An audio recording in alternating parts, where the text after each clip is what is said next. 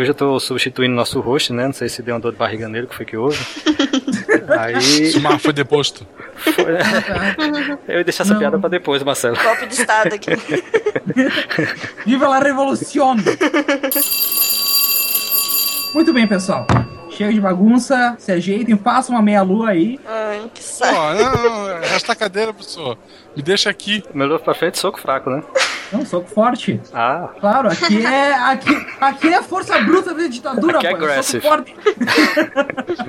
Muito bem. Mas, apesar do professor louco aqui, a aula é sobre democracia. Muito bem, vamos à chamada. Bárbara, Tô aqui, professor. Estrela, Presente. Luciano. Ele ficou em casa tentando arrumar a internet. Pulou o Jorge. E você pulou o Jorge. Não tá aqui, não aparece o Jorge. hum, tá sim, cara. Tá assim, Não eu tô tá. vendo. Atualiza a pauta aí. É o sotaque dele, é isso? É por isso que tô cortando? É, não, estou, estou me sentindo vítima de preconceito aqui. Ele é o pai mais fresco que a gente tem. Você não tem noção de quantas vezes eu escutei isso, Marcelo. Eu, eu passei por isso, cara. Porra, eu tenho que passar pra frente essa merda. Jorge, depois passa na secretaria então pra. Eu assino no final aqui, professor. Eu assino no final da lista. Não tá. Marcelo? Presente, querido professor. Maravilha. Ronaldo? O professor, ele, ele não vem, não. Ele disse que ia chegar só depois da meia-noite hoje. Alguma Hoje coisa a ver com tem, abóbora. Cinderela, Hoje É. tem. Sacanagem. É, exatamente.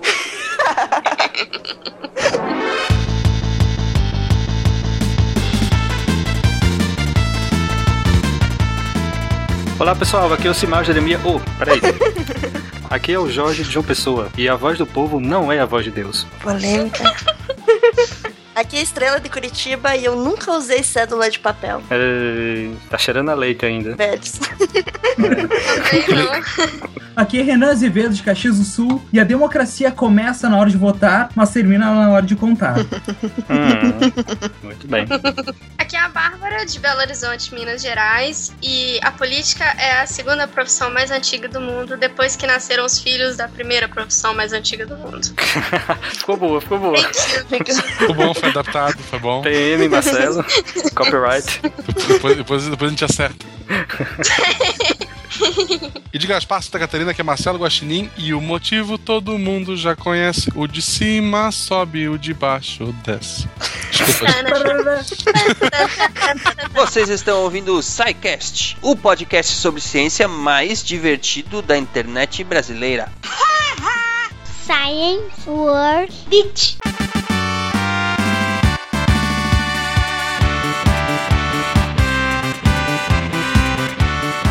Bem, ouvintes do SciCast, bem-vindos à sessão de recadinhos do SciCast. Aqui comigo hoje na diretoria está a Estrela. Oi, Estrela, tudo bem? Tudo bem, vim tirar o lugar do Ronaldo hoje. Hoje você. Hoje os ouvintes terão o prazer de escutar uma voz feminina nos recados. Vamos direto aos recadinhos, então? Vamos dizer para os nossos ouvintes, Estrela, como é que eles fazem para entrar em contato com o SciCast? Qual é o endereço do nosso Facebook? O Facebook é facebook.com.br podcast.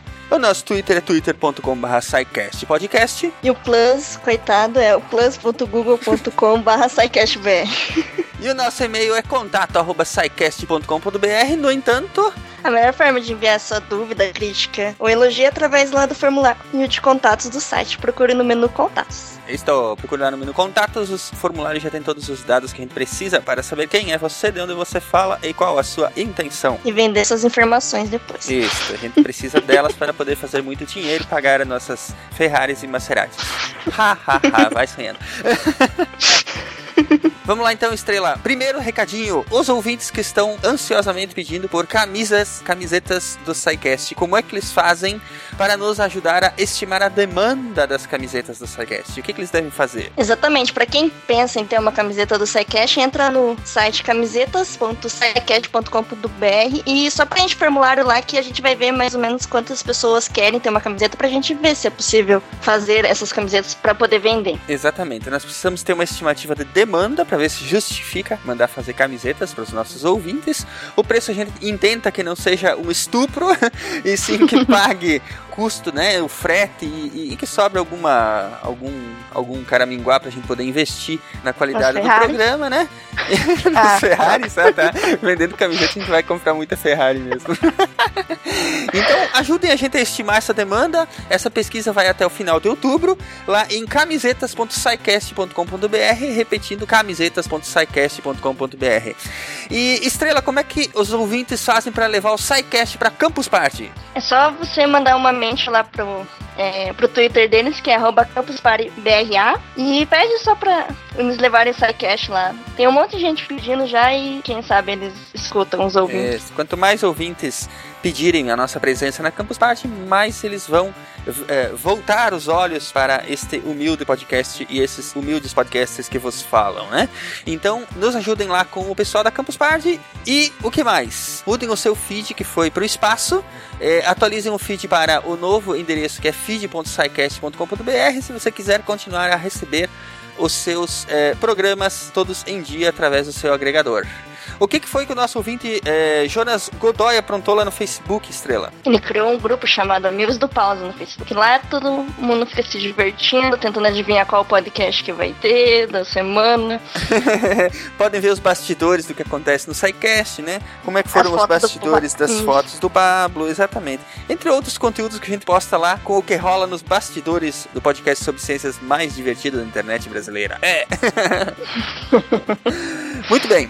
Último recadinho, para onde que foi a nossa leitura de e-mails? Estrela, ainda existe a leitura de e-mails no SciCast? Existe, ela tá lá na detenção.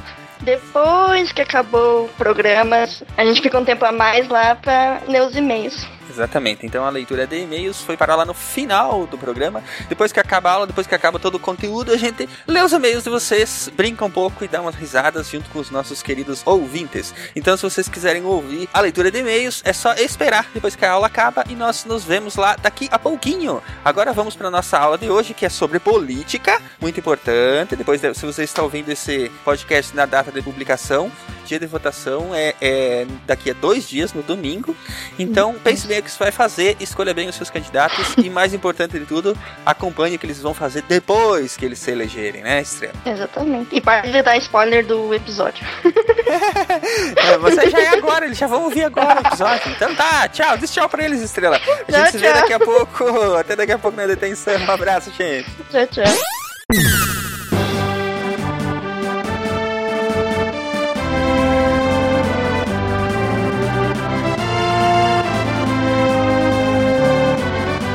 Quem que é o verdadeiro palhaço? Aquele que se elegeu ou quem votou nele? Eu, eu parto do, do suposto que o governo ele é a cara do povo. Então, se a gente tem um governo palhaço, é porque o nosso povo é palhaço. Ou se a gente tem um governo de aproveitador filho da mãe, é porque a maior parte do nosso povo é aproveitador filho da mãe. Lei de Gerson. Lei de Alguém Gerson. sabe quem que é o Gerson? Lei de Gerson, falando isso?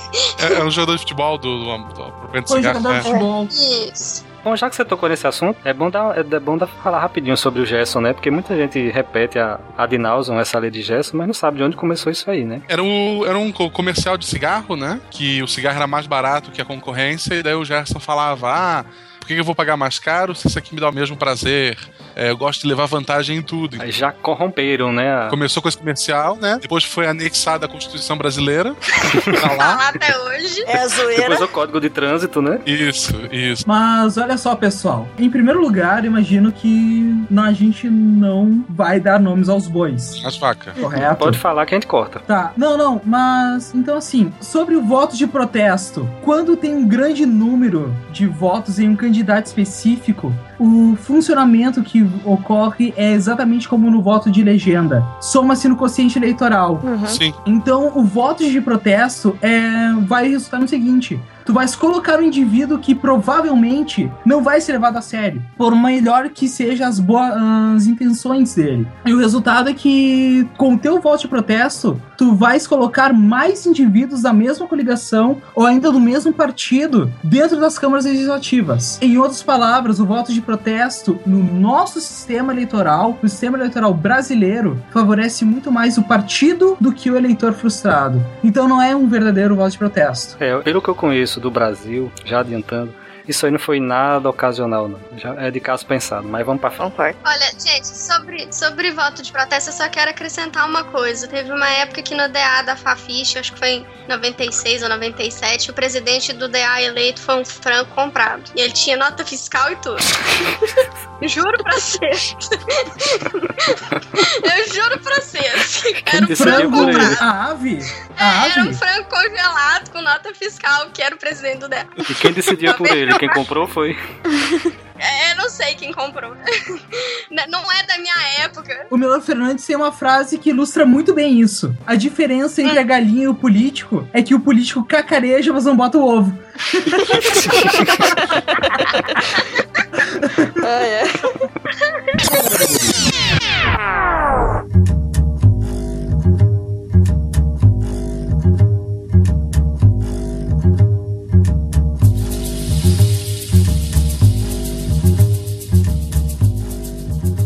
Democracia não é uma invenção recente. O regime onde o povo governa surgiu nas cidades-estado gregas, sobretudo Atenas, no século V a.C.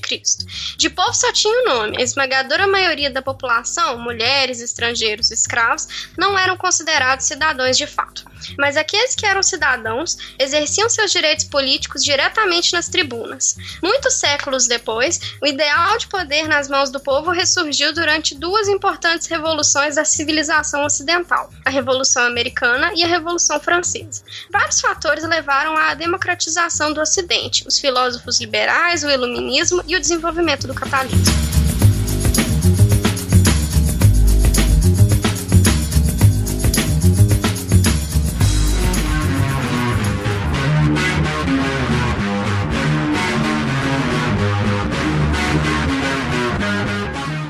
Dessa introdução, a gente pode falar um pouco dos tipos de governo, né? Então, o mais legal de todos, que eu vou, vou escolher então o mais legal pra falar, que é a monarquia. Com certeza. Ela é a mais antiga forma de governo, né? Ela ainda existe, e apesar de que ela não é tão legal quanto ela era antigamente.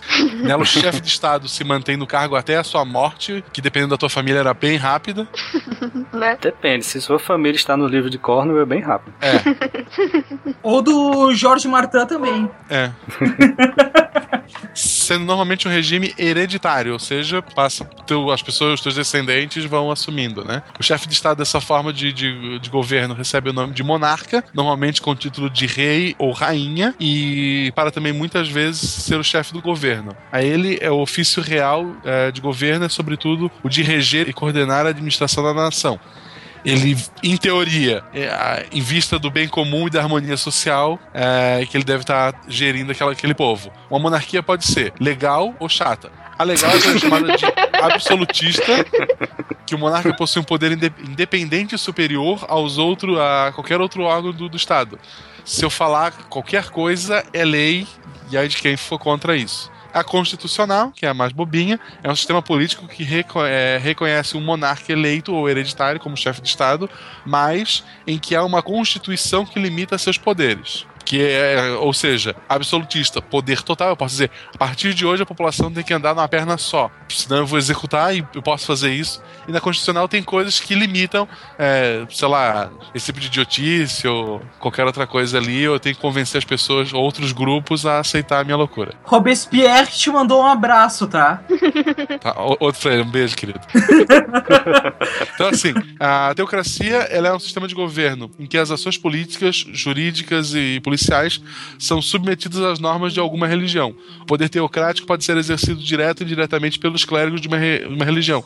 Os primeiros monarcas, voltar historicamente, ele era monarca porque o Deus escolheu ele, é, alguma força maior, um domínio da natureza, fez com que ele fosse especial, que ele fosse melhor que, os, que as outras pessoas, e por isso ele mandava e por isso as pessoas prestavam tributos a ele. Não porque ele era só um cara lá que usava um- uma roupa engraçada, é porque ele era acima dos mortais, né? Nota de rodapé. Ouvi sidecast sobre Egito. Isso. É.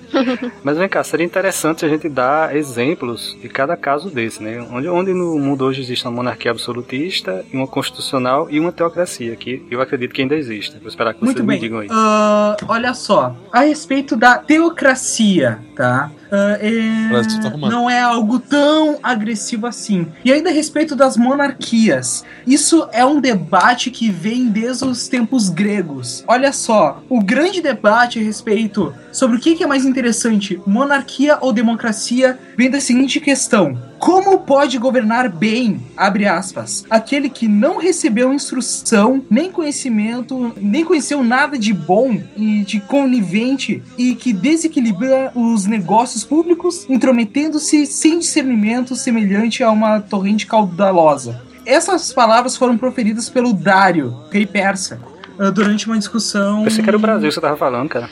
Não, não, isso, isso é discussão da antiguidade clássica. E isso é uma- um debate que ainda existe hoje em dia por aqueles que defendem o retorno da, da gloriosa Casa de Vassouras, que é a Casa Monarca, Casa Imperial Brasileira. Casa de Vassouras, sim, esse é o nome da nossa família real. A questão disso tudo é que qual é, por que alguém deve ser colocado no poder apenas porque o povo quer, se ele não tem o devido preparo? Se ele tiver o devido preparo, ou um, ele foi treinado desde o início para isso, sendo como foi o caso do Dom Pedro I, que ele foi preparado, Dom Pedro II, perdão, que ele foi preparado a vida toda para ser o monarca que foi. Além disso, ah, dentro das concepções platônicas e aristotélicas, toda concepção política ela é fundamentalmente teocrática. Ah, a aristocracia, o arete, os melhores só são escolhidos pela, por ordem divina. Logo, só pode governar os melhores que são ah, definidos pelo. que são escolhidos por um poder divino. Ah, um exemplo de teocracia, normalmente todo mundo pensa em Oriente Médio, Irã, Arábia Saudita, mas o Vaticano é uma teocracia. O magnânimo Papa Francisco I, nosso hermano, ele é o chefe de Estado do Vaticano, que é um Estado teocrático. Então, não necessariamente um Estado teocrático ah, vai definir, vai dizer, ah, tu podes fazer tal coisa ou não pode fazer tal coisa por causa do. porque é o que diz em nosso livro sagrado. Renan, podemos dizer que o Irã é um estado teocrático também? Sim, é o governo dos ayatollahs. É um Uhum. estado teo- teocrático. Eles têm um poder divino e eles definem e eles deixaram o povo eleger o seu presidente, por assim dizer. Um outro exemplo de não de teocracia, mas de um estado que não é laico, que tem uma religião proeminente é Portugal.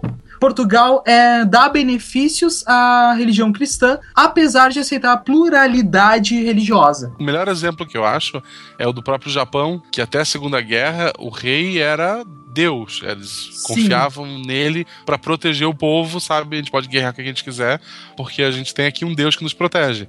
Aí tomaram uma bomba e eles pensaram: eu acho que não funciona o poder desse cara. Como dito anteriormente, bomba atômica mata até deuses. Olha só que divertido isso. e viva a ciência. que horror isso. Eu acho que eu acho que isso vai, vai vai causar alguma polêmica um pouco mais profunda.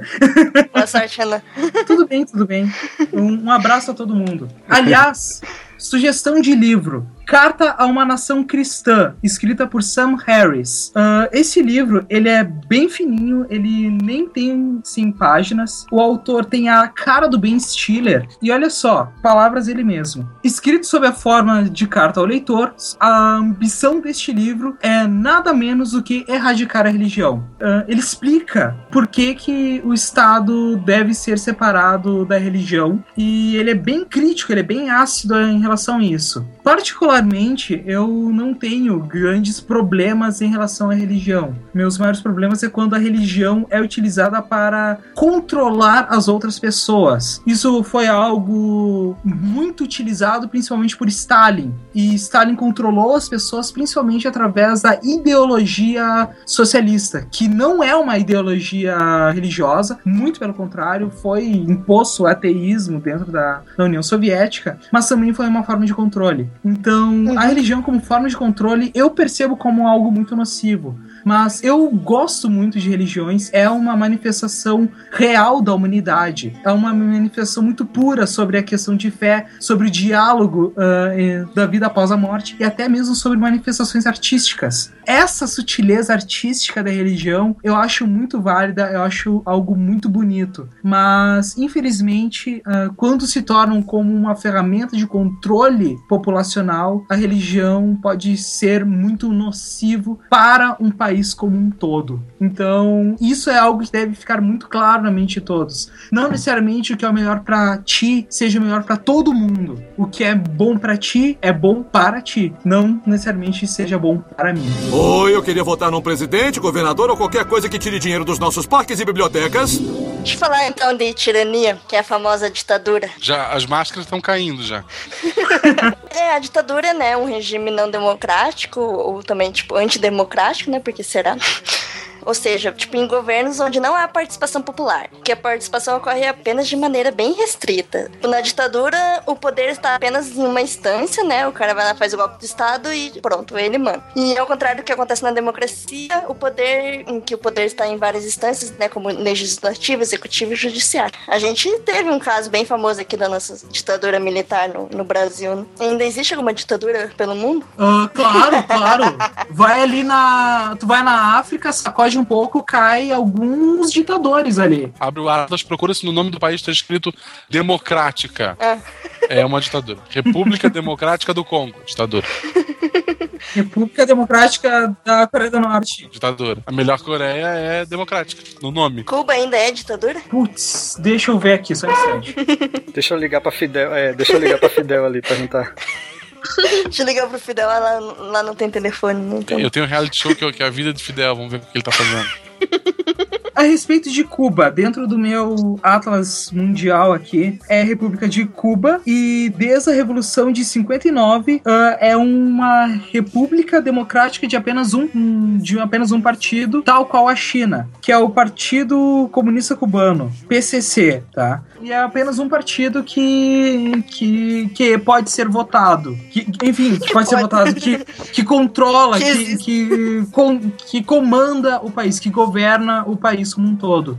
Mas o, o, interessante é que a ditadura vem do, da ditadura romana, que não era como é a nossa ditadura. Ela era quando os cônsules colocavam alguém para assumir o poder, com né, poderes totais, só que ele tinha que responder pelos atos perante a lei, tinha que se justificar e não podia durar mais de seis meses, sabe? Isso é, na só... concepção romana. Exato. E só depois, acho que depois do século II antes de Cristo é que virou a ditadura que a gente gente entende hoje, que as leis romanas não deixavam mais você ter essa ditadura legal, entre aspas, e ditadura virou que virou, que é um estado de exceção. Aliás, isso é um pensamento muito perigoso que ainda existe, é algo muito comum no, no Brasil, no, uh, em círculos de amigos. Uh, percebam o seguinte: perguntem aos seus amiguinhos o que, que eles acham de uma intervenção militar de leve para colocar as coisas em ordem. Eu sou a favor. Totalmente a favor. Ah, que é isso? Em 64 não teve uma ditadura, teve uma revolução. É, é, é, a, a, minha opinião sobre esse tipo de coisa é depende. Eu vou votar de que lado do que vai vencer? Oi, eu queria votar num presidente, governador ou qualquer coisa que tire dinheiro dos nossos parques e bibliotecas. Vamos lá, existem dois tipos de democracia: a direta e a indireta. A democracia surgiu nas cidades-estados gregas, né, para variar, né? Era direta, pois o número de cidadãos elegíveis era mínimo, excluindo mulheres, estrangeiros e escravos, a esmagadora maioria da população naquela época. E a ideia de república, né, res pública, coisa pública, surgiu na Revolução Francesa, a partir dos ideais do iluminismo, que fizeram um retorno ao passado, eles foram baseados na cultura greco-latina e na Revolução Americana. Revolução essa de 1776 que eram que acabou meio que consolidando uma espécie de democracia indireta, com inspiração monárquica, onde existia a figura de um presidente. Essa questão da democracia direta e indireta é tu te referes à forma de como o chefe de estado é eleito, né? Sim. Porque sim. na democracia direta é o voto direto, enquanto na democracia indireta é aquela zona, aquela confusão uh, dos Estados Unidos. O processo eleitoral estadunidense, como o voto não é obrigatório, eles precisavam desenvolver um dispositivo para que houvesse uma eleição de alguma forma. Por isso que existem os colegiados. Os colégios eleitorais votam nos seus candidatos e a partir daqueles candidatos que vai havendo o desenvolvimento das eleições estadunidenses. Por isso também que há dois grandes partidos, que é o republicano e o democrata, dentro dos Estados Unidos. Que são as chamadas convenções, né? Que são as chamadas convenções, né? Que eles fazem. Para poder eleger os seus candidatos. Exatamente. O pluralismo político, como existe no Brasil, ah, dentro dessa estrutura estadunidense de voto indireto, provavelmente nunca funcionaria. Porque é muita opção e eles precisam ser. ah, ah, eles precisam funilar ainda mais para tornar o sistema deles, que já é muito trancado, que já é muito complexo, eles precisam funilar de alguma forma. Então deixa numa dicotomia de, de partidos. Essa- essas meninas que não votaram em cédula de papel, elas não devem se lembrar do, do plebiscito que houve no Brasil, né? Foi, foi qual ano, Renan? Tu lembra?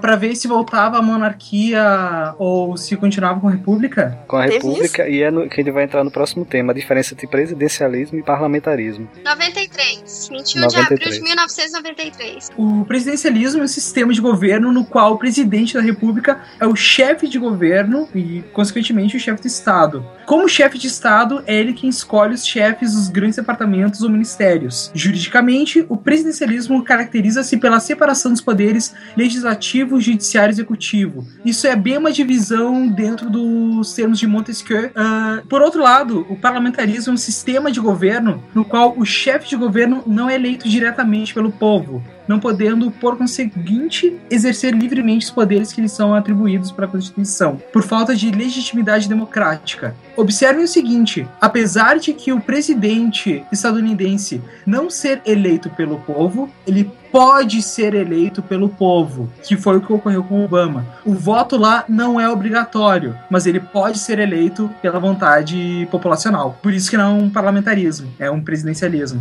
Mas indireta, né? Sim, é uma Democracia. democracia indireta presidencialista. A, a Inglaterra é uma monarquia parlamentarista, não é isso? Exatamente. E a rainha, ela tá lá só de bonito, porque ela não manda. Ela não manda. É o grande. Ela tem a grande mesma Big função Brother que a inglês. vaca no presépio. Ela tá lá pra enfeitar. Cara, eu não vou morrer na guerra por causa daquela velhinha. se, ela, se eu sou do exército, ela chega pra mim, vamos pra guerra, eu vou dizer, tá bom, tia, senta ali. Você tá lá, Cláudia. God save the Queen. She ain't no human being. There is no future in England's dreaming. Para detonar a corrupção, vote Bin Laden. Ha! Agora o China é Jack Chan da Motinha. Se você quer ver político sem vergonha apanhando na Câmara de Vereador, vote. Sou seu candidato super-herói, o Hobby. Preparo 55500. Coragem 55500. Meu nome é Avanir 55500. Votem Xaxá Aroba. Uau!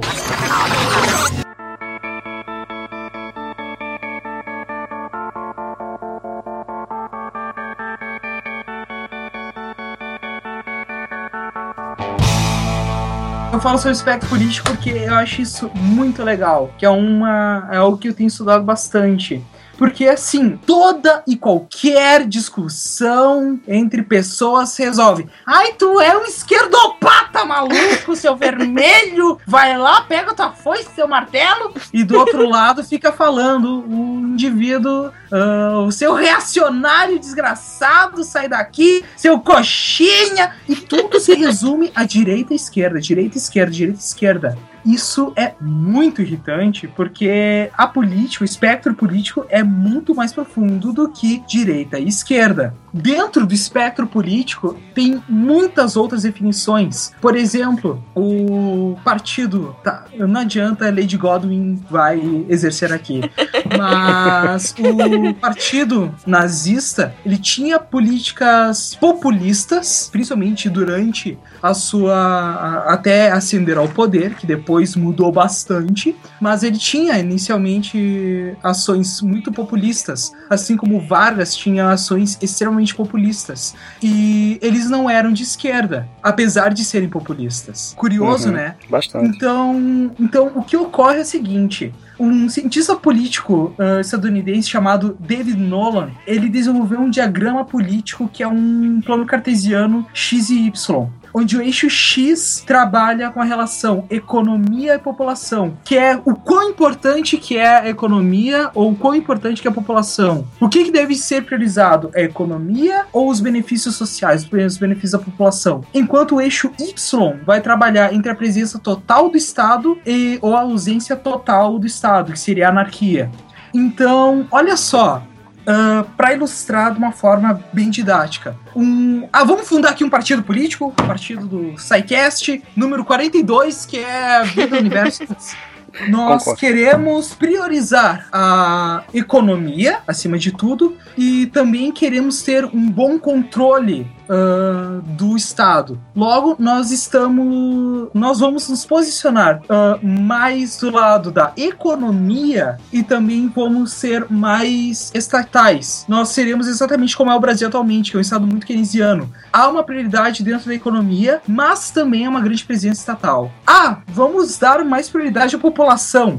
Gira um pouco, vai um pouco mais para a esquerda agora. Mas a gente quer manter o controle total do Estado. Continua, fica dentro do mesmo nível no eixo Y, mas só que só vai um pouco da direita para a esquerda. E caso há alguma revolução, ah, chega, larga tudo, vai embora do balde, ah, sobe o, pro eixo, do eixo Y da- do controle total do Estado para uma anarquia. E nessa anarquia há, não há mais Estado. A, a população se auto-organiza, buscando uma vida mais social. E dentro dessa própria comunidade anarquista, ah, de repente as pessoas buscam mais um controle econômico. Então, da esquerda, ainda na anarquia, migra para a direita. Então, esse eixo, esse plano cartesiano do Nolan, ele é bem simplório, ele não mostra muita coisa, mas ele já muda completamente a dinâmica de direita e esquerda. Então, pessoal, parem com essa maluquice que, ai, direita e esquerda, seu reacionário, No caso, o Nolan ia fazer uma trilogia de partidos aí, né? mas com certeza, com certeza. Que seria o, o início do partido, depois o Partido Negro e depois a ressurreição do partido. Morrendo. Eu voto no segundo. Só. O segundo é mais legal. Sim, é, é muito melhor. Mas é interessante, Renan, você comentar sobre anarquia, porque é um conceito às vezes meio incompreendido pelas pessoas, né? As pessoas acreditam que a anarquia é a zorra total, né? Mas no caso é a Porra. ausência do Estado gerindo aquele, aquela nação. No caso você falou, é a população se auto-organizando, inclusive politicamente. Se a anarquia, zorra total, foi, o- foi o que tu falou, então democracia é o Praça Nossa. Tu tem a pessoa no banco que fica coordenando as pessoas que vão passando. Ótima analogia, ótima analogia, Marcelo. Na verdade, se, a- se tem alguém no banco controlando quem passa e quem não passa, isso é uma ditadura. Pô, não, mas o Carlos Alberto é todo gente boa, cara. Ele não é ditador. É, não, Ah, ele pode viu? ser É monarca. é boa. populista, ele é populista. Monarca. Ele te ama e tu ama ele. E ai de quem não amar ele. Essa é a ideia do ditador.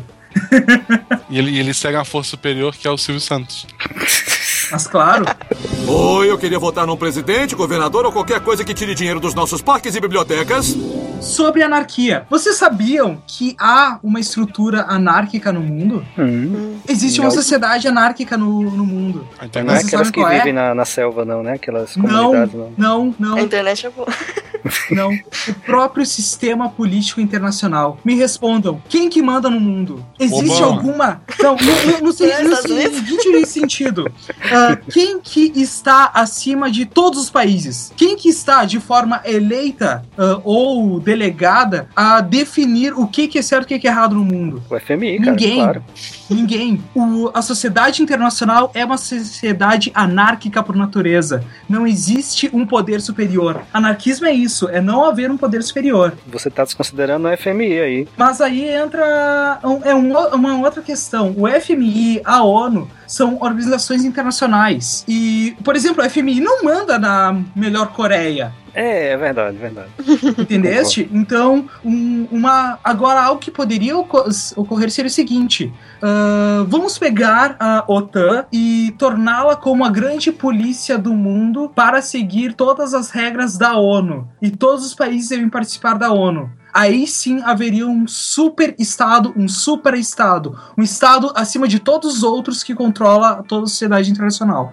Daí sim que não haveria mais anarquia internacional. Mas o mundo, ele é anárquico por natureza. No momento que acaba a anarquia, acabam-se as relações internacionais dos países. Isso é um conceito uh, muito utilizado dentro da política internacional. E ainda a respeito de anarquia, há dois tipos de conceitos anárquicos, que é o hobbesiano e o prudoniano. O modelo hobbesiano é o clássico o homem é o lobo do próprio homem, ou seja, sobrevive o mais forte que é a nossa anarquia mundial. O mais forte é quem sobrevive. Os Estados Unidos é uma grande potência econômica e militar. Por outro lado, se fosse uma anarquia prudoniana, todo mundo estaria em paz. Não haveria a necessidade do Estado. É essa a diferença. Um, o Estado não existe porque o Estado não sobreviveria, enquanto o outro, o Estado não existe porque não há necessidade.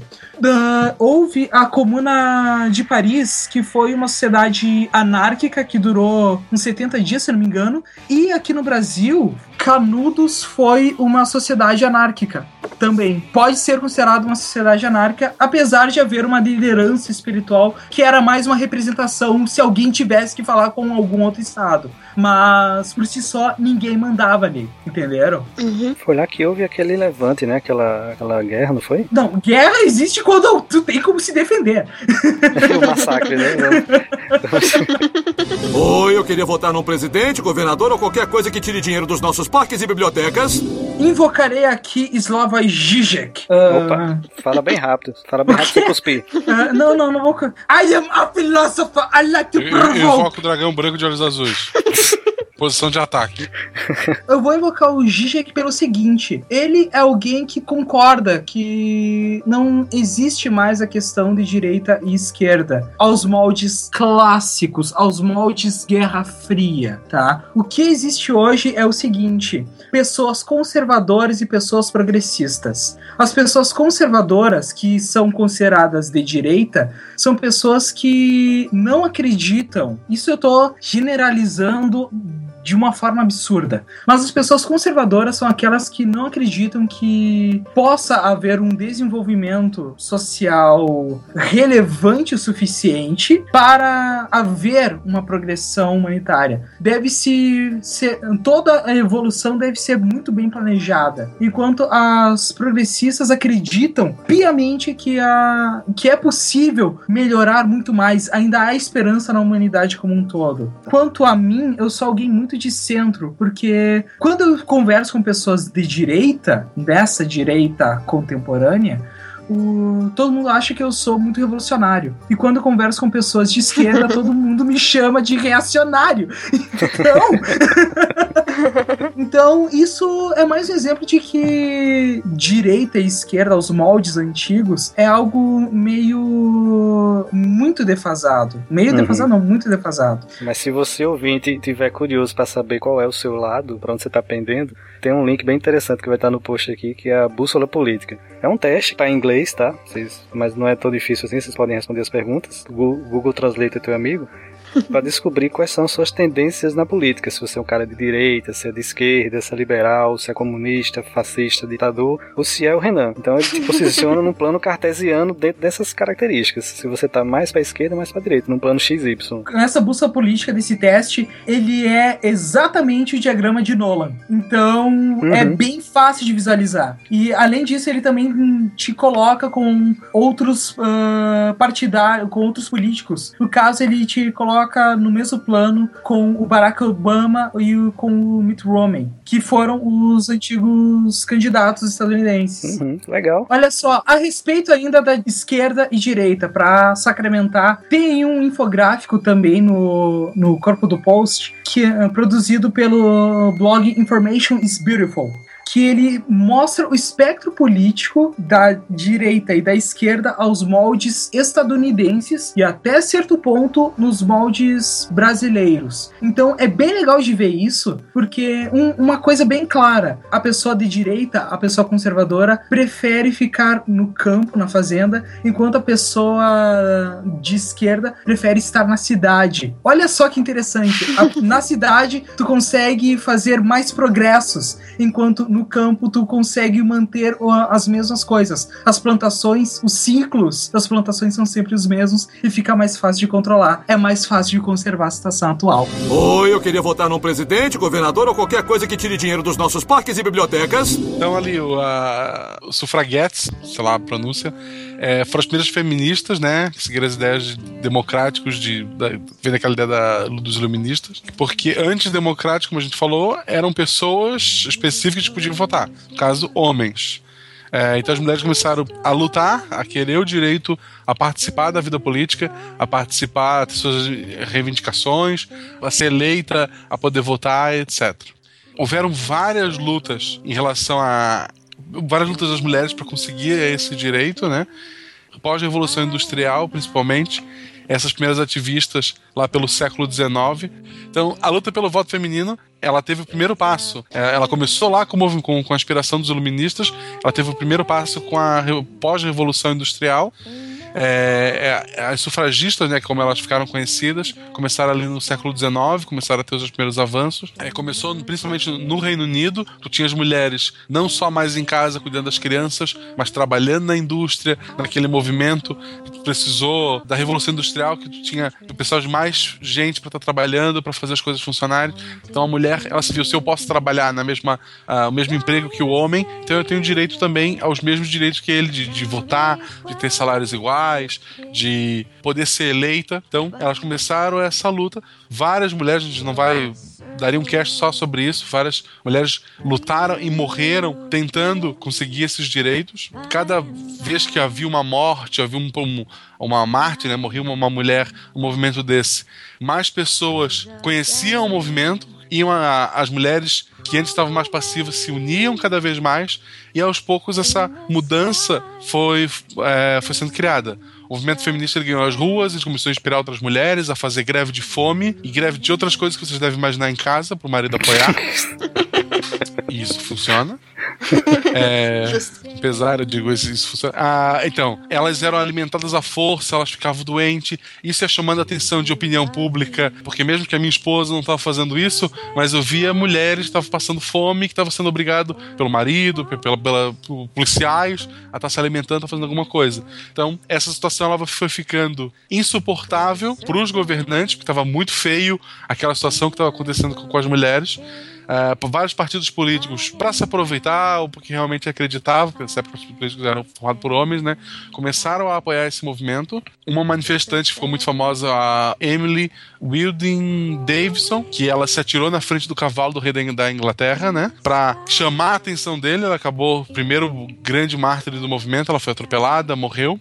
Esse movimento foi crescendo, crescendo até que o voto feminino foi estabelecido no Reino Unido, né? Que foi o exemplo que a gente tem é, pro resto do mundo. Quando culminou a Primeira Guerra Mundial, que os homens foram para a guerra e as mulheres precisaram é, assumir o posto de trabalho efetivamente dos homens, esse movimento ganhou ainda mais força, porque uma- uma- um Reino Unido com muito mais mulher do que homem, então elas começaram a ganhar mais espaço. Com o fim ali da, da, da Primeira Guerra Mundial, foi criada uma lei britânica em 1918 que deu força às mulheres. Daquele ponto, em outros países, se seguiu esse exemplo, se lutou também por esse movimento, e a mulher cada vez mais pôde votar. E hoje eu acho que, tirando regiões que seguem a religião islâmica, algumas regiões mais teocráticas, a mulher ela tem o mesmo, o voto dela tem o mesmo peso que o homem na maior parte do mundo. Tem um filme que mostra bem essa época, que é o Anjos Rebeldes de 2004. O filme é bem legal de assistir também. Ele mostra bem, tipo, principalmente nos Estados Unidos, como foi essa é, toda essa revolução feminista. Eu descobri agora que é um, um filme para 2015 chamado Suf Ah, tá, Suffragette. vai sair. Aham. ah, que vai ser estrelado pela Meryl Streep, provavelmente ela vai ganhar uma outra estatueta. Então, é só esperar, né? Deve ser bom, né? É, e é legal notar que a democracia que surgiu com os gregos, eles tinham até uma desculpa pra mulher não votar. Vocês conhecem essa história? Hum. Que era para ter uma eleição para o nome para a cidade que seria Atenas, né? Se não me engano, as opções eram Atenas e Ares. Todo mundo podia votar, como as mulheres puderam votar, a maioria votou na Atena e ela ganhou por 51%, uma coisa parecida. Isso trouxe a fúria do, do deus da guerra. Uh, Para aplacar essa fúria dele, as mulheres fizeram um acordo e disseram: a gente nunca mais vai votar e aí o nome da cidade fica Atenas. Então, por conta dessa eleição que elas votaram errado, elas perderam o direito de votar pro resto da vida. Contra a corrupção e o mensalão, agora você tem a solução. Super Moura. Há tempos ele vem se preparando para este combate. Agora, precisa apenas do seu voto. Super Moura. 17 1 2 3. Desta vez, a corrupção e o mensalão perdem esta parada. Super Moura. 17 1 2 3.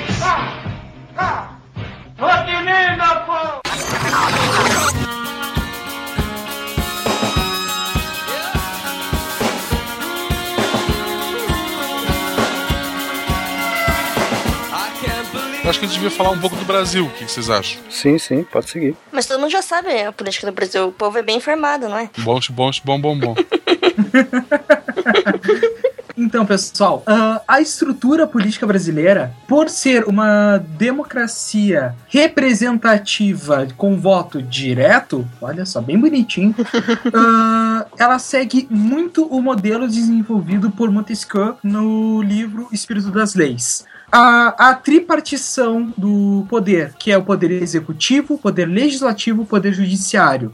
E funciona como uma grande ferramenta de pesos e contrapesos. O poder executivo executa as leis criadas pelo legislativo Uh, que também fiscaliza o que ele faz. Por outro lado, o judiciário garante a ordem uh, através das leis que foram criadas pelo legislativo. Então, é um sistema que ele se autorregula. É um sistema de pesos contra pesos muito interessante. Uh, que no livro, bem, papel aceita qualquer coisa. No livro é muito bonito, mas só que graças à engenhosidade brasileira para corromper e, e desestruturar estruturar ferramentas, isso não funciona perfeitamente. Então há muita compra de votos por parte do executivo no legislativo e vice-versa. Dentro do Brasil, nós podemos votar nos cargos de executivo e legislativo.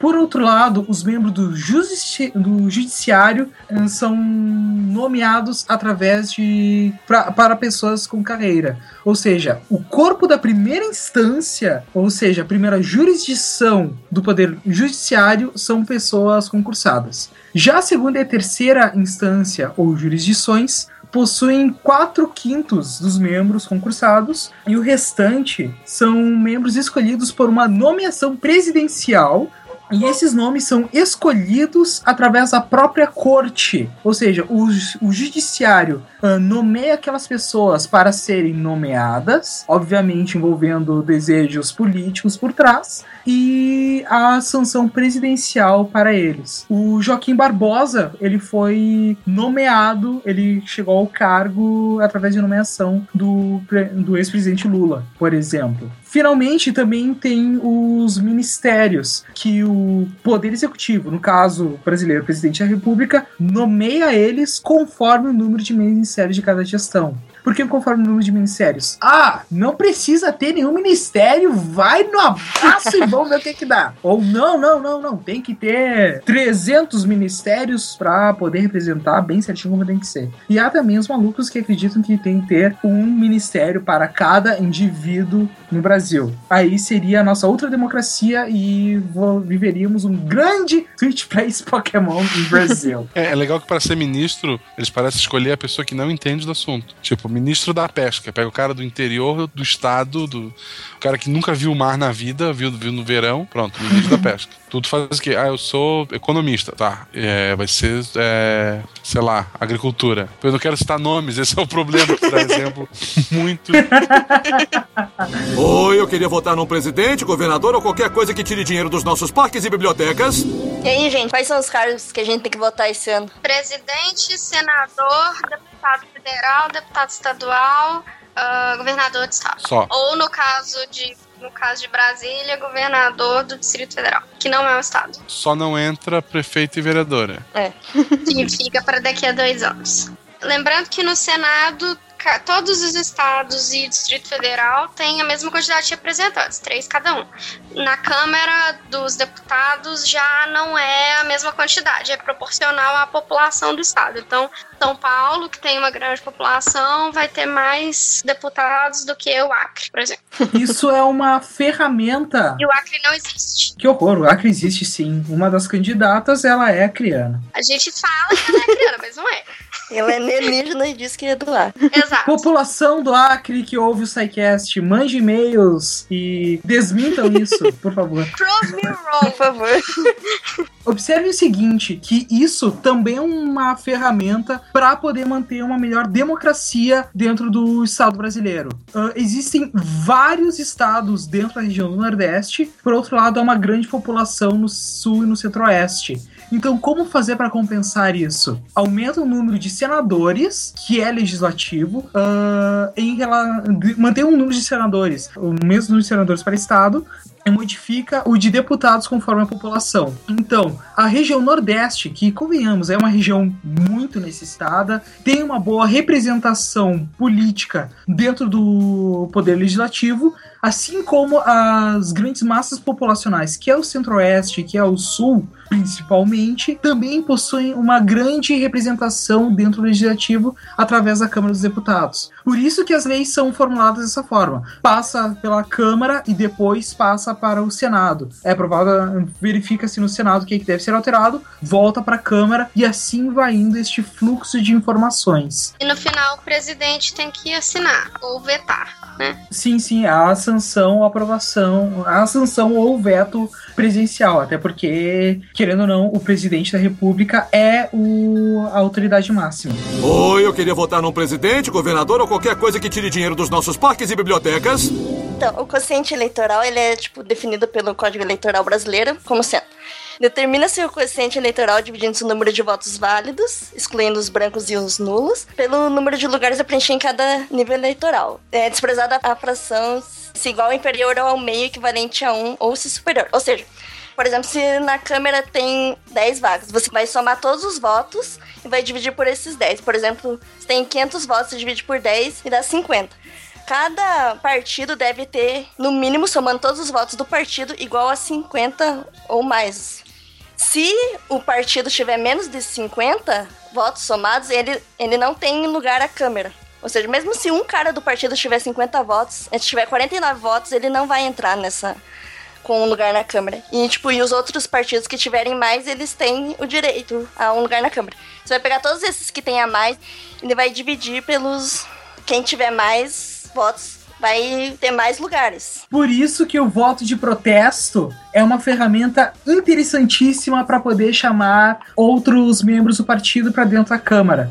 O voto de protesto nessa situação funciona tal qual o voto na legenda. Tu vais aumentar o número de votos da tua legenda para aumentar o consciente eleitoral a teu favor. Então, nessa situação, tanto o voto na legenda quanto o voto de protesto vai beneficiar muito o partido para trazer mais pessoas do mesmo partido para dentro da Câmara. E não é necessariamente uma coisa boa, né? Porque os partidos eles se aproveitam de celebridades para eleger os outros que não são tão, assim, os candidatos nanicos e que você não conhece às vezes o cara, a proposta do cara, ele tá lá só aproveitar mesmo o hype. Porque um candidato tem muitos votos e ele acaba ganhando vários lugares do partido dele e os outros, mesmo que tenha poucos votos, eles vão acabar entrando. E as pessoas nem sabem isso. É, e pelo Facebook eu já vi essa lenda urbana que surge toda maldita eleição é ah, se o Brasil inteiro votar nulo, eles vão ter que repensar que vão mudar o político. Não, se o Brasil inteiro anular, os cinco caras que votar decidem todos os cargos. Isso. Só conta voto Isso. válido. Exatamente. Essa história Isso ah, é uma grande falácia. é, meu, meu pai falava, ah, porque voto branco,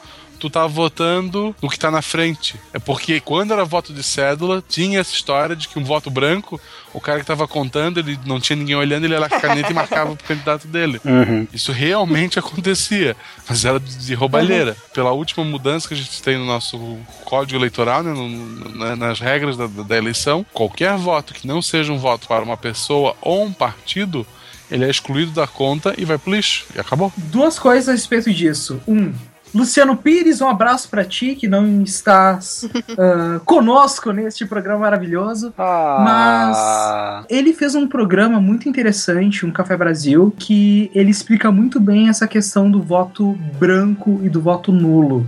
E ele ilustra muito bem como é que funciona isso, ele cita a legislação. É bem interessante ouvir isso depois. Segundo, o excelentíssimo ganhador do Nobel de Literatura português, o Saramago escreveu um livro chamado Ensaio sobre a Lucidez, que se eu não me engano, a, o plot fala que toda a população vota em branco e a partir daí se desenvolve a história. Infelizmente não li a obra, então não posso falar muito mais do que isso, mas fica a sugestão para quem tiver interesse. Queria dar um exemplo por que parece que quando as pessoas votam em branco, também parece que o voto vai para quem tá ganhando. Digamos que você tenha uma eleição, tem 10 é, eleitores e 3 partidos. Digamos que no partido A ele ganha 5 votos, no partido B ele ganha 3 e no C ele ganha 2. A pessoa só é eleita e não, não precisa ir pro segundo turno se ela tiver 50% dos votos mais um, né?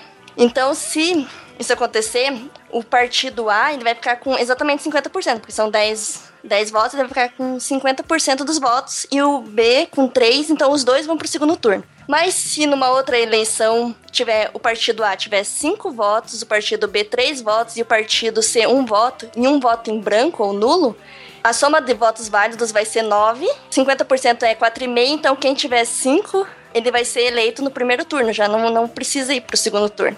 Então, para ver como essa a diferença de votos nulos e brancos faz diferença depois na contagem final. Bom, vocês não falaram do quociente partidário, que é basicamente a quantidade de vagas que o partido vai ocupar. É, você pega todos os votos do partido e divide pelo quociente eleitoral. E aí ele vai dar a quantidade de vagas que esse partido pode ocupar. Aí as vagas vão ser decididas por ordem de votação. O mais votado assume a primeira, o segundo mais votado a segunda, e por aí vai até preencher todas as vagas. É, e por isso explica que às vezes um partido tem um monte de, de candidatos, pensar, ah, eu vou votar no fulaninho porque ele não vai ganhar. Mas o voto que tu deu nele foi pro partido dele e ajudou a eleger uma pessoa. Então não. Essa história de vou votar no fulano porque ele não vai ganhar também é outra idiotice. A menos seja, sei lá, pra presidente que isso não conta, né? Mas pra esse cargo, tipo, Legislativo. deputado, que os votos todos somam no final, tu votar só porque ah, o fulaninho não ganha mesmo é bobagem.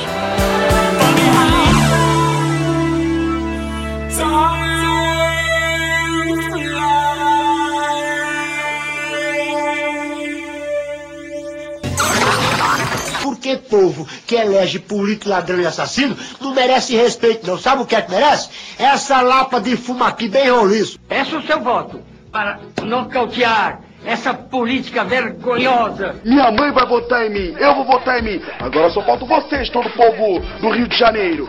Bote mulher, mulher na Câmara, mulher no governo, mulher na presidência. Sou Chiquinha. Ué, ué, ué.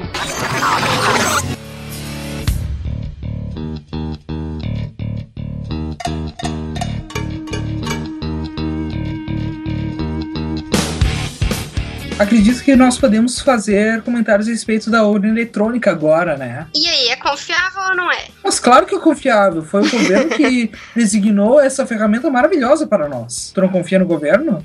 Mas claro, pô.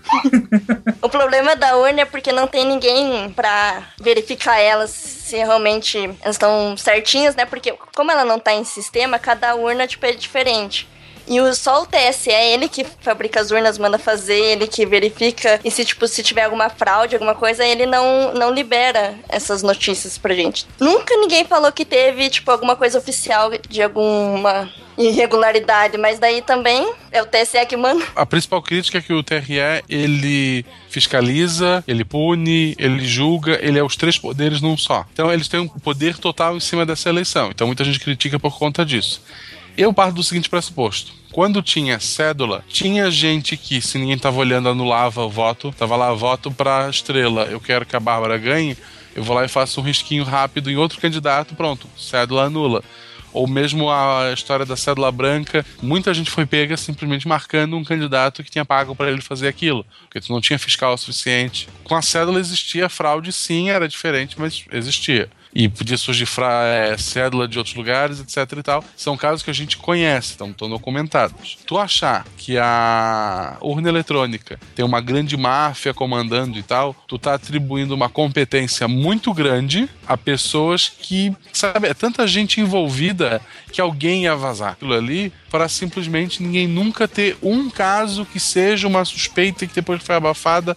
Tu não tem caso nenhum disso. Então eu, eu, eu acredito realmente na, na urna eletrônica que ela é possível de ser manipulada, é. Ela é mas eu acho que se tivesse alguma coisa a gente ia ficar sabendo. Porque ao final de cada votação, ela faz a contagem, né? Faz a apuração em cada, cada mesário, ele faz a contagem daqueles votos. É, ela faz total isso. E imprime uma fita com, com os, os votos. Imprime, né? mas quem garante que essa fita tem os votos que foram realmente digitados, Ah, que foram sim, realmente tá. inseridos? É que assim, ó, se você for votar, quem garante que aquela informação daquele candidato tá indo realmente pra aquele candidato e não tá indo pra outro? Justamente. Porque você não tem um. Ele não imprime nada falando, ó, você votou nesse candidato. O Marco Gomes, ele tweetou, eu até retuitei um dia Um abraço desses, pro Marco Gomes também. Um artigo comentando sobre...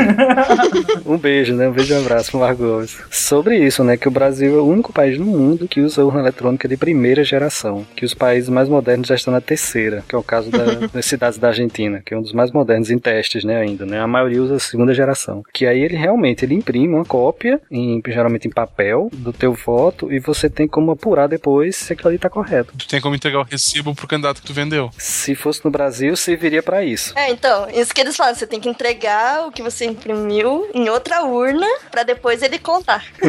É porque assim, ó, primeiro, se a atual presidente ganhar, vão dizer que foi golpe. Se a atual presidente perder, vão dizer que foi golpe. Eu acho que alguém já preparou até o texto criticando a urna eletrônica e culpando ela de alguma coisa, só tá esperando seu resultado pra mudar os nomes. Porque Né? a gente vai ouvir essas histórias quando, quando sair. É sempre assim. Agora, se houver, é isolado. É algo muito. É, muito- a coisa menor. O cara, sei lá, pra vereador ele roubou voto, ou pra um prefeito.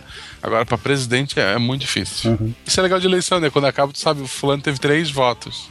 O cara teve um voto, ele, só ele votou nele. A mulher dele, os É filhos, a mãe não votaram no cara. Que traste é um cara desse, né?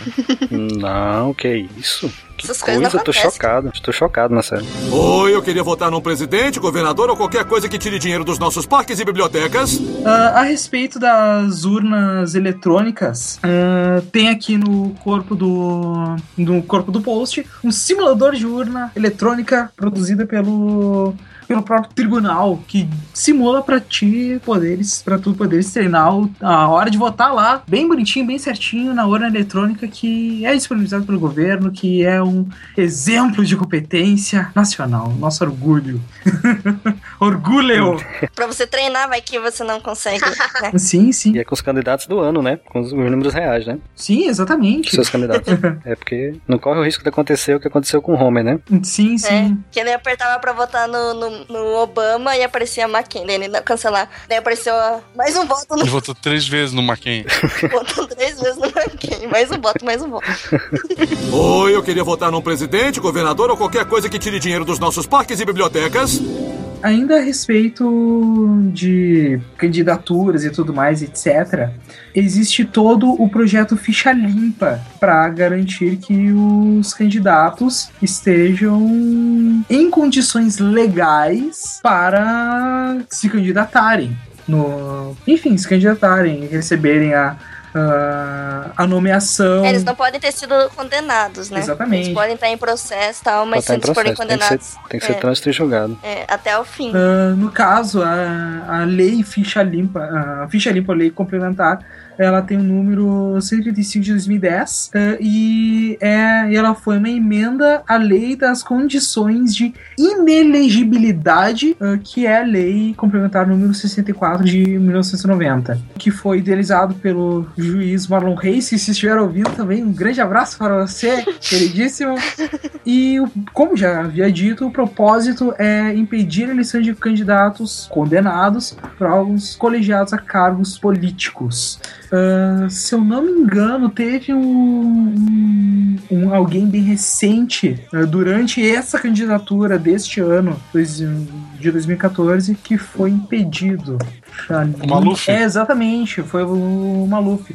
Maluf recorre ao TRE após ter candidatura barrada pelo, por ser ficha suja. Notícia de, de ontem mesmo. Então, olha só, legislação funcionando. Vamos ver se fica até o fim da eleição. Sim, e caso tu queira saber se o teu candidato está em condições, existe um aplicativo bem interessante. Até o momento dessa gravação, ele é disponível para o iTunes, para a Apple apenas, que é o Transparência que ele inclui dados de todos os candidatos à eleição de 2014 uh, e buscando também informações nas eleições anteriores, de 2012 e de 2010. Então, nisso, tu vai ter uma base de dados bem interessante para analisar o histórico do teu candidato, já que é as vésperas da eleição. Caso tu não tenhas escolhido ainda alguém, tu pode ver, ah, isso aqui é interessante, opa, isso aqui fez coisas erradas uh, anteriormente. Então, é uma ferramenta interessantíssima para ti, para tu poderes verificar o histórico do teu querido candidato que pretendes votar neste domingo. Só lembrando que ele não é oficial, tá? O aplicativo, desenvolvido por um produtor independente, mas é muito bem feito, é bem completo. Tô olhando aqui, é bem interessante. Tem até certidões dos candidatos. Oi, eu queria votar num presidente, governador ou qualquer coisa que tire dinheiro dos nossos parques e bibliotecas.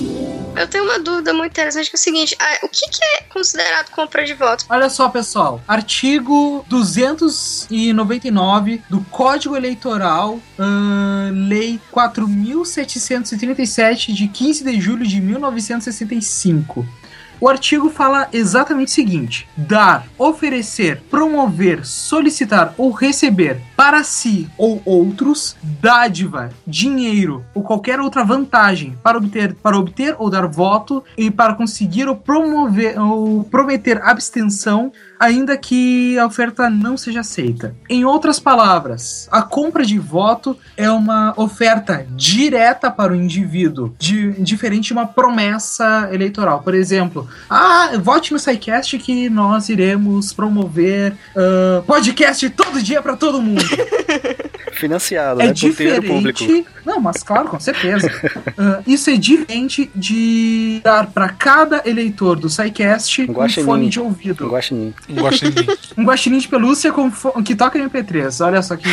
Olha aí, perfeito. Vamos colocar na lojinha. Não tá? é, não é uma oferta direta para cada um individualmente. É um programa, entendeste? Há duas diferenças. Mas e se fosse algo do tipo, é, Renan, vote em mim que eu vou te colocar como meu assessor quando eu for eleito? Então, isso aí. Isso é a vantagem que ele tu fala. estás né, do- oferecendo uma vantagem para mim. E uma vantagem muito individual. Diferente de, ah, vote no partido do SciCast que nós iremos fazer um programa para promover empregos para todos. Isso, é, isso faz parte do nosso programa de governo. Entendeu? tem algo bem interessante também, tem um detalhe aí, Bárbara, que é o seguinte, você não precisa nem aceitar, basta que ele ofereça. Então já se configuraria como compra de votos. É igual boca de urna, que não pode. Assim, boca de urna também pode ser configurado de alguma forma compra de votos. O que, que é boca de urna? Boca de urna é tu ficares falando, ah, vota, vota no, vota no Silmar, vota no Silmar, vota no Silmar, entendeste? Nunca. E, e forçar e forçar aquele voto em detrimento de outros, entendeste? Aham. A pessoa tem o direito de anular o seu voto. A pessoa tem o direito de dizer, não, eu quero votar em branco e não ser manipulado na hora para que essa que haja alguma vantagem, alguma corrupção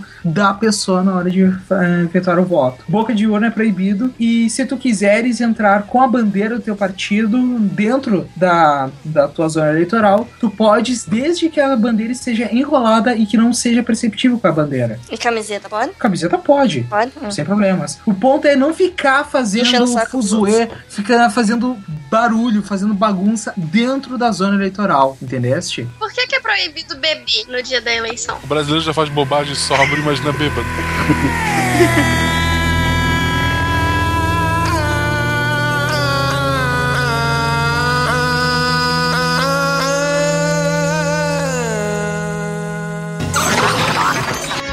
dedos, seis propostas. Amigos, olha este cuecão. A Xana sempre na frente. Sou Gilberto Brochão. Na vida a experiência vale muito, mas existe a boa e a má experiência. Muda Brasil! Para vocês não ficarem sozinhos, vote em fofinha. PTL estadual 25024 é gay, mas não é ladrão.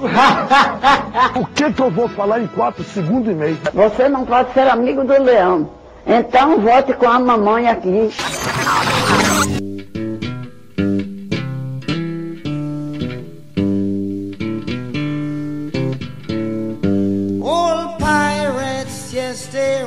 Ô pessoal, pra gente encerrar aqui, quais são os maiores problemas que a gente enfrenta na hora de escolher nossos candidatos em eleições, hein? Não achar alguém decente. É. Primeiro, vamos lá, check. Muitas vezes tu tem que ir, porra, quem é o menos pior? Sabe? Em vez de tu não, tu não tem uma pessoa, sabe? Fala assim, porra, tem X pessoas pra votar. Aí um leva demais pra igreja, o outro é de um partido que já roubou pra caramba, o outro é um cara totalmente despreparado.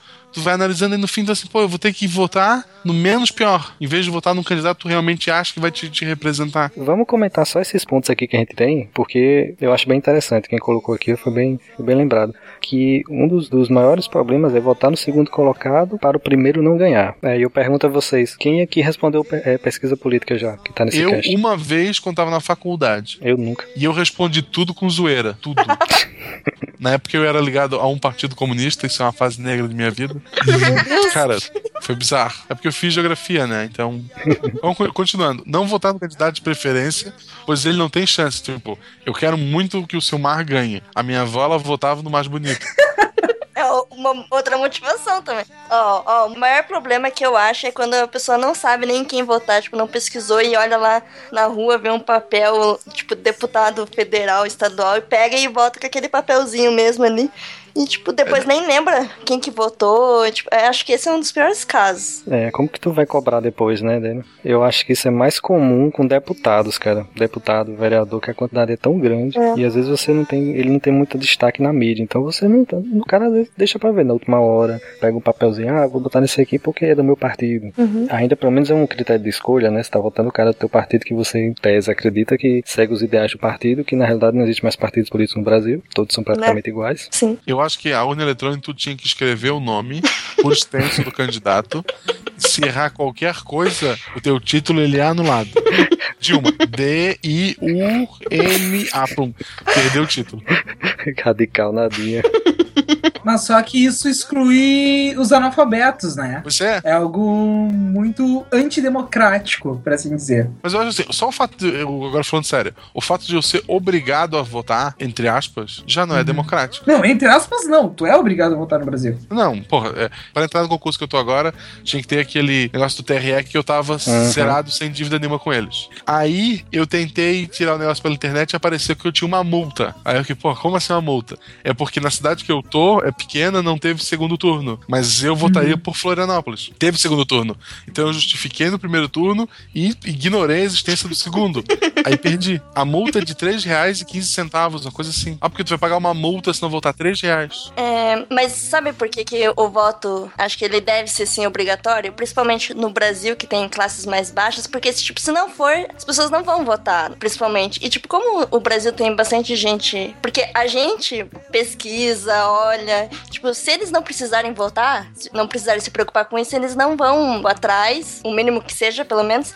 Como o Brasil é a maior parte da população é mais de classe baixa, eu acho por isso que deve ser obrigatório, porque os votos devem ser da maioria, né? Quem ganhar deve ser, tipo, quem a maioria dos brasileiros votar. Eu já vejo diferente também. Eu, eu conheço muita gente, classe média, que não iria votar se não fosse obrigado. Eu acho assim, ah, isso é porque daí os pobres não vão votar. Cara, ninguém vai. Porque a maioria dos brasileiros não, não, não acredita no sistema. É. Não é. O, não, o candidato ia ter que ter um motivo maior pra te votar nele. Porque ele não tem mais que me convencer só a votar nele. Ele tem que me convencer a sair domingo pra votar nesse cara. Prometendo. Não, mas é, nos lugares em que o voto não é obrigatório, é assim. A propaganda política não é vote em mim. A propaganda política é você vai sair de casa.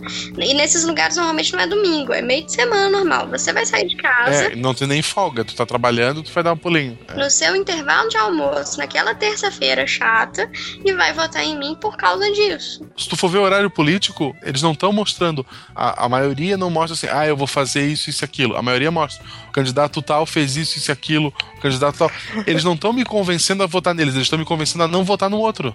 Aí, com esse tipo de propaganda, eu não tenho vontade de sair de casa. Vocês estão me entendendo? O cara não tá me mostrando o que ele vai fazer de bom. Ele tá dizendo, ó, fulano lá, ele não fez nada. Se fosse tu, eu não votava nele. Mas acho que isso é um problema dos nossos políticos, né? Porque Sim, sim. se fosse tivesse pessoas boas e tal, legais, você ia acabar saindo pra votar nelas. Mas, tipo, é. Não perca a esperança, pessoas. É difícil, é difícil. Estrela, mas a gente tenta. É, É, eu eu continuo ali assim, é, lembrar em quem votou. Eu lembro, provavelmente, da maioria dos meus votos. Mas, sei lá, não, até que a eu sou bem coerente com, com meus votos. Acho que a mai- maioria eu, eu vou lembrar. Mas, no geral, as pessoas, tirando o presidente e, sei lá, o prefeito, ninguém lembra em quem votou. Uhum. É. Ou, tipo, lembra, mas não sabe o que a pessoa fez e, tipo, vota de novo. E ela pode ter não cumprido nada, ter feito um monte de merda, mas ela vai continuar votando, porque não, não pesquisou, não foi atrás do que ela fez. É, Eu, eu tuitei até a tarde que teve o caso, ah, a menina que foi racista, o pessoal ameaçou de matar. Ah, a menina que matou um gatinho, o pessoal ameaçou de matar. Ah, o cara que desviou milhões, matou gente de fome ou de, de doença, vamos reeleger. É. Deve ter isso Brasil. Sabe, qual é a, a lógica de, óbvio, tu tem situações que a pessoa cometeu um erro, vamos, mas não, o exagero tá se criando em cima, mas tu tem pessoas roubando muito mais, fazendo muito mais, então lá se reelegendo ano após ano, porque é bonito, porque, sei lá, asfaltou minha rua. Observem o seguinte: tu citaste exemplos de maus tratos com animais, ou ainda os casos, não indo muito longe, mas casos recentes de linchamentos públicos que houveram aqui no Brasil. Os dois casos são soluções imediatistas para problemas sociais. Isso é uma característica muito nossa, muito do brasileiro. Sim. Nós queremos soluções imediatas e não soluções a longo prazo. Isso é algo que, que é perceptível. Tanto que, ah, um outro exemplo, o desejo de uma pena de morte é algo muito debatido e muito defendido por diversas pessoas e diversas classes sociais, pois elimina um problema rapidamente. Acompanhar o trabalho de um, de um indivíduo eleito é um trabalho muito longo, demanda muita leitura, demanda muito conhecimento do que, que são termos, do que, que é negociação, do que é política. O conhecimento político, o estudo da política é um estudo fundamental para todo mundo, porque, querendo ou não, a política define como é que é a nossa sociedade. Se tu não entendes como é a nossa sociedade, então só lamento, tu precisa estudar um pouco mais para poder viver nela. Muito bem, cara. Eu não falaria melhor. Muito bem. Ficou bonito. Vota em mim, vota em mim! Não, Eu vou dar o quê? Não me deu nada de útil até agora. Só prometeu o SciCast todo dia, hein? Que isso? É, quem quer isso? Pô, ninguém quer isso, não. É, voltando ao ponto que a gente estava falando antes, por exemplo, tu não tem candidato que invista em saneamento básico, porque é uma coisa que ninguém vê. Tipo, Santa Catarina, parece que no 90, 80% das casas não, não tem tratamento de esgoto. Porque é uma coisa que eu fiz, ficou enterrado, não vou ter uma fita para cortar. E, sei lá, não cheira tão bem para trazer todo mundo para olhar o que eu tô fazendo. Ah, investimento em educação não vai resolver, não vai me garantir voto para daqui a três anos. Educação é uma coisa que só daqui a, a 10 anos eu vou 10, ver a 15 anos diferença do que, que eu vou fazer. É, o que eu vou fazer para deixar isso pro próximo candidato. Então a gente tem muito candidato que pensa em o que ele pode fazer para se promover naqueles quatro anos e grandes trabalhos a longo prazo a gente acaba não, não, não enxergando. Eu acredito que um dos problemas é porque política virou carreira. Sim. Então ele não se preocupa no futuro. Pô, eu posso ficar aqui 20, 30 anos, por que que eu vou resolver os problemas logo, quando eu posso simplesmente diluir ao longo do tempo, que eu faço um pouquinho hoje, na próxima eleição eu faço outro, no próximo mandato faço mais um pouquinho, e assim eu continuo para sempre me reelegendo através de promessas, de coisas que eu não cumpri anteriormente, que eu disse que ia cumprir e não fiz. Oi, eu queria votar num presidente, governador ou qualquer coisa que tire dinheiro dos nossos parques e bibliotecas. Tu quer deixar mais algum comentário, Renan, para os ouvintes aí, para quem tá agora votando nesse. Qual o dia da eleição, Deus? Quem sabe? Vai ser daqui a dois dias, vai ser no dia 5, domingo. Uhum. Dois dias do lançamento do episódio. Isso. Sim, exatamente, daqui a dois dias. Eu estou falando hoje. Sou, eu estou falando no futuro, querido. É legal, né? Isso, essa, essa sensação, né? Ah, então, olha só, pessoal. Caso tu não tenhas definido qual é o teu candidato, pense no seguinte: se tu votares em branco, tu vais favorecer todos os outros. Então, se nenhum daqueles políticos, se nenhum dos candidatos é alguém do teu interesse, deixa de ser egoísta só nesse instante e pensa no outro. Verifica até que ponto o, o plano de partido, o plano de governo dos candidatos favorecem os outros, aqueles ao teu redor. Isso sim é um gesto muito benevolente porque tu vais abrir mão do teu egoísmo, do teu benefício próprio. Isso eu realmente acredito que precisamos ser um pouco menos egoístas, principalmente na questão eleitoral. E é com isso que eu posso concluir esse, essa longínqua longuíssima discussão a respeito de política.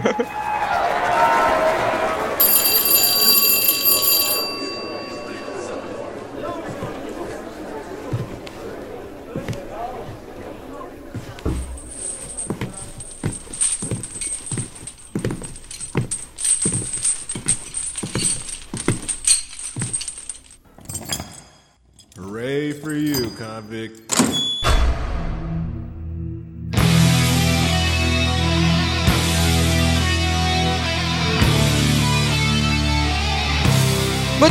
Queridos amigos do Pause, bem-vindos à sessão de leitura de e-mails do SciCast. Bem-vindos à detenção! É aqui que esses meliantes malditos são castigados, torturados, chicoteados. E é isso aí. Ô, Estrela, me conta, Estrela, o que que tu andou aprontando? Você andou explodindo bomba de cheiro de novo dentro da sala de aula, dos, dos banheiros, o que tu fez? Pra vir parar na detenção de novo. É, explodiu bomba lá na sala do chefe. é coisa do cara. Foi na sala do chefe, é? Que pariu. Então agora você vai ter sua chance de se redimir aqui na leitura de e-mails do SciCast. O que que tu fez, Ronaldo? Ronaldo eu sei que anda me namorando pelos corredores. né? É, não, mas, não, mas dessa vez eu tô aqui porque eu fiz uma. Eu soltei uma bomba na privada e. Digamos que tiveram uns, uns resultados muito além do esperado, né? Eu, eu sei, eu sei que tipo de bomba você Vamos costuma. incendiar e costuma. combina muito bem, sabe? Ai, ai. Marcelo, o que que tu anda aprontando, Marcelo? O que que tu anda fazendo nos corredores? Eu aí? fiz um transplante. Eu, fiz tra- eu transplantei uma nota azul pra uma prova de nota vermelha. Ah, tá, um transplante de nota. Fez um 3, fez um 8. sabe? Fez um 3, pareceu um 8. Fiz. Não era bem um 6, mas foi isso aí. Me lembro do Bart com, com aquele óculos de joalheiro, falsificando o 3 num 8. Vocês não lembram? eu lembro.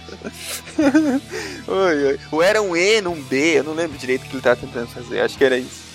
Mas vamos lá, gente. Podia fazer um adendo? Pode, é. Segunda-feira saiu um podcast que eu participei. Opa! Então fala aí. Fez, fez Ah, jabá sim. lá? Você fez jabá? Pode, senão não. Fiz, fiz, fiz, fiz. Opa! No começo e no final, como é o de praxe. É, eu participei, já faz um bom tempo que a gente gravou, mas saiu essa segunda-feira, o episódio 101 do Cabuloso Cast. Cabuloso Cast. Apesar do nome, é um podcast de literatura e o tema que eu gravei foi games e literatura. Então, é, jogos que inspiraram livros, né? Livros que inspiraram jogos. Muito bem. Ficou bem legal, acho que vale a pena conferir. Muito bem, conferiremos lá depois. E Ô, Pedro. os nossos queridos ouvintes que quiserem ouvir a voz sensual do Marcelo, faz voz sensual aí, Marcelo. Oi.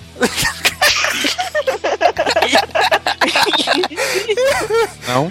que pariu. Ai, ai. Então prestigiem lá os nossos amigos do Cabuloso Cast. A gente vai ver se ainda traz alguém, algum deles por aqui, porque o programa é muito divertido, né? Sim, sim. Muito bem. Vamos direto então aos nossos e-mails. O primeiro e-mail é seu, Marcelo. Vai lá. I don't know, and I want out!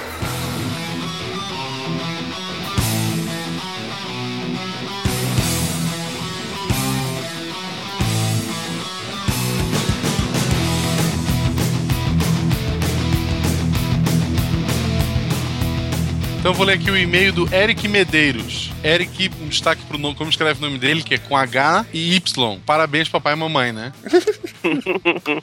É diferente, cara. assim, É bem diferente. Você deve sofrer, sempre tem que soletrar quando for falar com alguém, né? Isso. Ah. Inclusive, inclusive aqui, além de free jabá, é free trollagem também, tá? Sim. Desculpa, sim. É, a profissão dele é advogado, então desculpa mesmo, assim. Na verdade, a piada tá escrita aqui no roteiro, foi o Marcos que escreveu, eu só tô repetindo.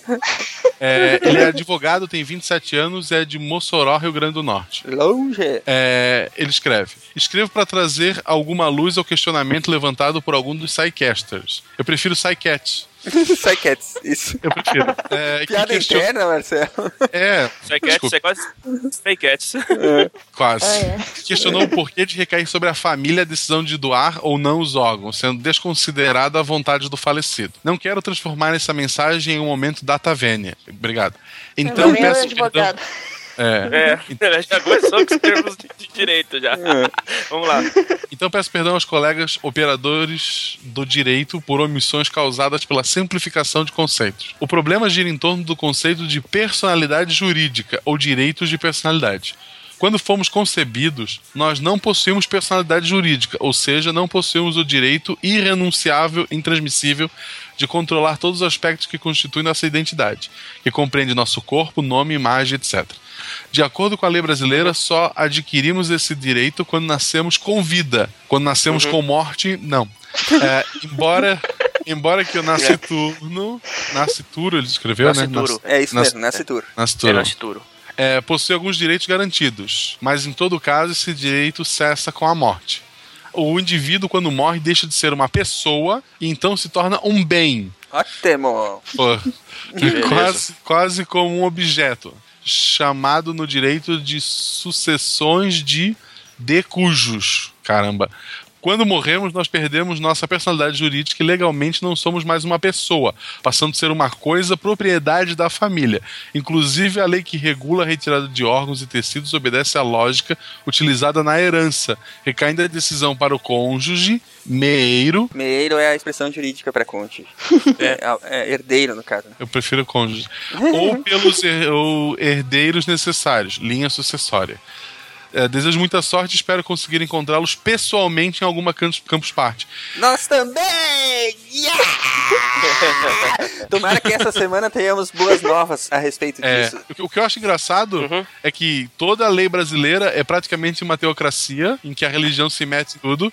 Agora, depois que eu morri, eu não sirvo pra nada, eu sou um objeto. É, conveniente, Ou seja, né? A alma existe seja, quando convém. É, ou seja, conveniente. quando você, basicamente, quando você morre, você não tem mais, você não tem mais direito nenhum. Tudo que você escreveu, deixou argumentado, perde valor. Você vira um. É, na verdade você não tem, Você você vira não propriedade. tem, é, você não tem direito sobre o seu corpo, que já passou a ser um objeto, ex- exatamente como é a casa, exatamente como é o carro, exatamente como é o telefone que você deixou pro seu, pros seus herdeiros. E quem manda Mas- no, no corpo é, Não, é não, é, mas se você fizer um testamento falando eu quero deixar minha casa pra não sei quem, meu carro pra não sei quem, meus órgãos eu quero doar, deveria valer Não- também, não já que é uma pode. coisa que pertence a você. É, é bem estranho isso, né, cara? É, é, é, é, é louco esse conceito aí que. Eu sei que é assim que funciona na lei, entendeu? Ele realmente explicou muito bem aí como é que é a questão jurídica da coisa. Uhum. Mas é, é muito, muito errado isso, cara. Não sei se é só pra mim que parece muito errado. Bom, pra mim também parece errado a questão do, do aborto, né? Que a mulher não, não, não tem. Não, não, não tem. Direito sobre o eh, corpo. Não tem o direito sobre o próprio corpo, exatamente. Mas, eh, enfim, eh, mais algumas coisas pra gente, quem sabe, debater no futuro, né? Por enquanto, Uhum. muito obrigado, Eric Medeiros, pela sua assistência advocatícia. Por favor, não me es- processe. Isso. Nos esclarecendo aí Já como é, que, como é que funcionam os meandros eh, jurídicos acerca da doação de órgãos, né? Então, Isso. Eh, muito obrigado e vamos ao próximo que é contigo, Estrela. Had enough and I want out! You can't walk away now.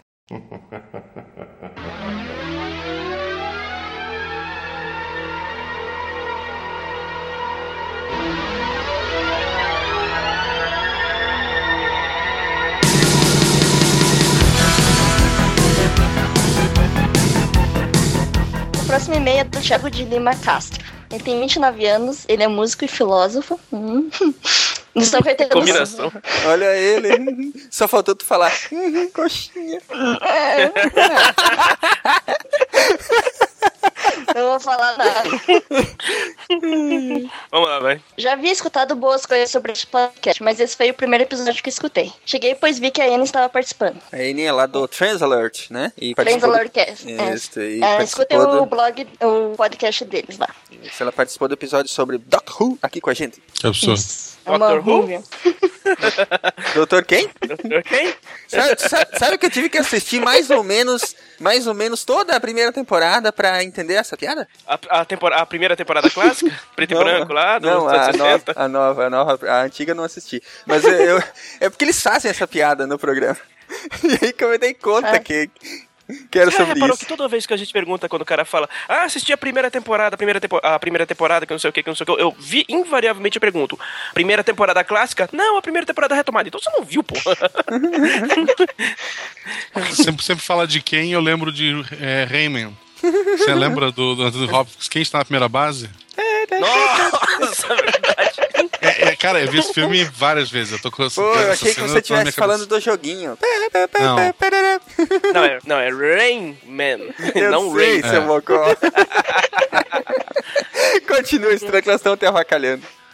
É. Parabéns, gostei muito do trabalho de vocês. Apresentaram a série com uma boa discussão, com algumas pequenas divergências, mas com respeito e uma sadia discussão.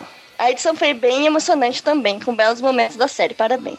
De nada. Ah, adivinha quem foi que fez? Quem foi que fez? Quem foi que fez? Foi a Estrela! Totalmente Ela- o trabalho ela dela. Isso aí, É. se, se existia uma, uma culpada por, por ter ficado tão boa a edição, foi a culpada é a Estrela. Méritos todos pra ela. Culpa da estrela. A culpa é da estrela, né, Agora, cara? a gente pode, agora a gente pode fazer a piada. É, mas tinha que ser Deixa estrela eu mesmo, porque, pô, ela que é a única Ruvian daqui. Não, tem o Brian também. É, o Bra... é tem o Brian, tem razão. O Brian, o Matheus, o Éder tem bastante, tá? É. E o Silmar também. O resto é normal. Silmar? Agora eu virei também. Silmar, vocês, Silmar, vocês converteram agora. É, mas eu sou New Buy ainda, ainda, ainda tô na primeira temporada. No primeiro Noob. acabou. É.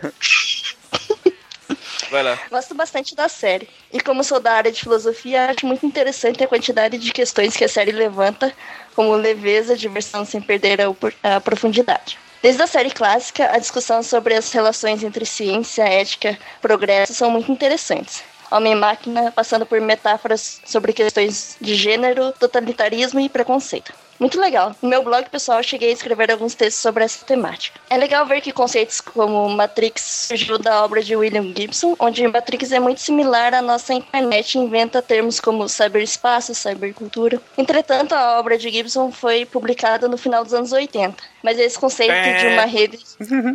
Não foi? É, errado. Neuromancer, o primeiro da, da trilogia foi publicado em 84.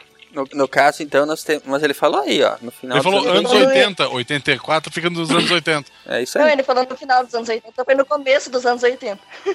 Ele falou no final dos anos 80. Ah, você é muito Tá, mas- chato, Ronaldo. Você Tá, tudo bem. Corta, corta essa. Não corta essa pa- parte, pô. deixa ele, não vou cortar nada, vai ficar assim mesmo. Então vai. Mas esse conceito de uma rede de informações chamada Matrix surgiu em Doctor Who nos anos 70, sendo ali um- uma rede telepática que capta memórias do Time Lords para previsão de ações e possibilidades futuras, que pode gerar realidades virtuais para essas finalidades. É uma série importante na ficção científica mesmo. A trilha sonora do podcast foi muito boa. E Van Halen na leitura de e-mails gostei bastante. Tudo Ah, de lá, lá, lá, lá, lá, lá. Cara, o Pode primeiro podcast nosso que ele escuta, ele foi até os e-mails. Isso é, isso é bom, hein? Esse é o cara, é, É. isso aí. Ele escutou e-mails de um podcast que ele não ouviu. É. Então, assim, agora ele vai voltar e ouvir o episódio anterior dele. Ele vai ter o feedback. Vai voltar no depois. tempo, né? Isso, vai vai ter o feedback. É, do- é, então, exatamente. Se ele assiste o Doctor Who, ele não se importa de ter spoiler de uma coisa que já aconteceu. Mas depois ele volta e entende. Então, tipo, é, Exatamente. ele- E todos nós sabemos que o pior de viajar no tempo não é a viagem no tempo ou a merda que pode dar. É conjugar o tempo verbal correto. Sim. Enquanto você tá tentando, enquanto você tá tentando encontrar sua mãe pra ser o seu pai, né? Uma loucura assim. Isso, é uma coisa assim. o Douglas Adams manda um abraço. Ô, É. Tiago de Lima Castro, muito obrigado por ter nos enviado a sua mensagem. Espero que você continue ouvindo o SciCast. Tem muitos programas bacanas que caprichou. E se você gosta de trilha sonora, é, é uma das coisas que a gente costuma prestar bastante atenção, dá sempre um toque a mais, né? E a, a ideia das trilhas sonoras dos eh, da leitura de e-mails é exatamente manter essa vibe oitentista, né? Pra que fica com aquela cara de o Clube dos Cinco. que é de onde, aliás, nós tiramos o nome de detenção. E que mais? O blog pessoal dele é tianix, t i a n i x.wordpress.com. Quem quiser dar uma olhadinha lá, acompanhe que é bem bacana. Eh, vamos adiante, Ronaldo, seu e-mail. You can't walk away now.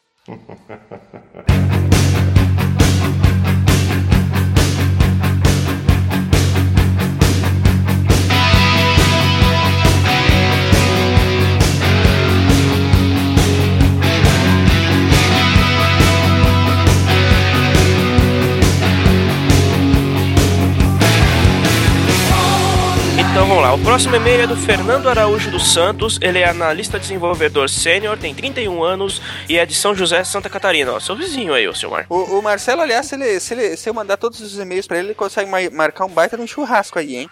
É, não, porra. Catarina, né? É, tá cheio de gente aí ao redor. É, eu sou de Florianópolis, naquele lado. Eu vivi em São José por vários motivos aleatórios.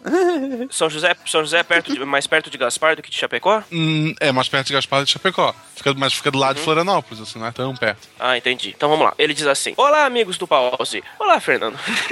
Gostaria de Oi, parabenizá-los. Fernando, tudo bem?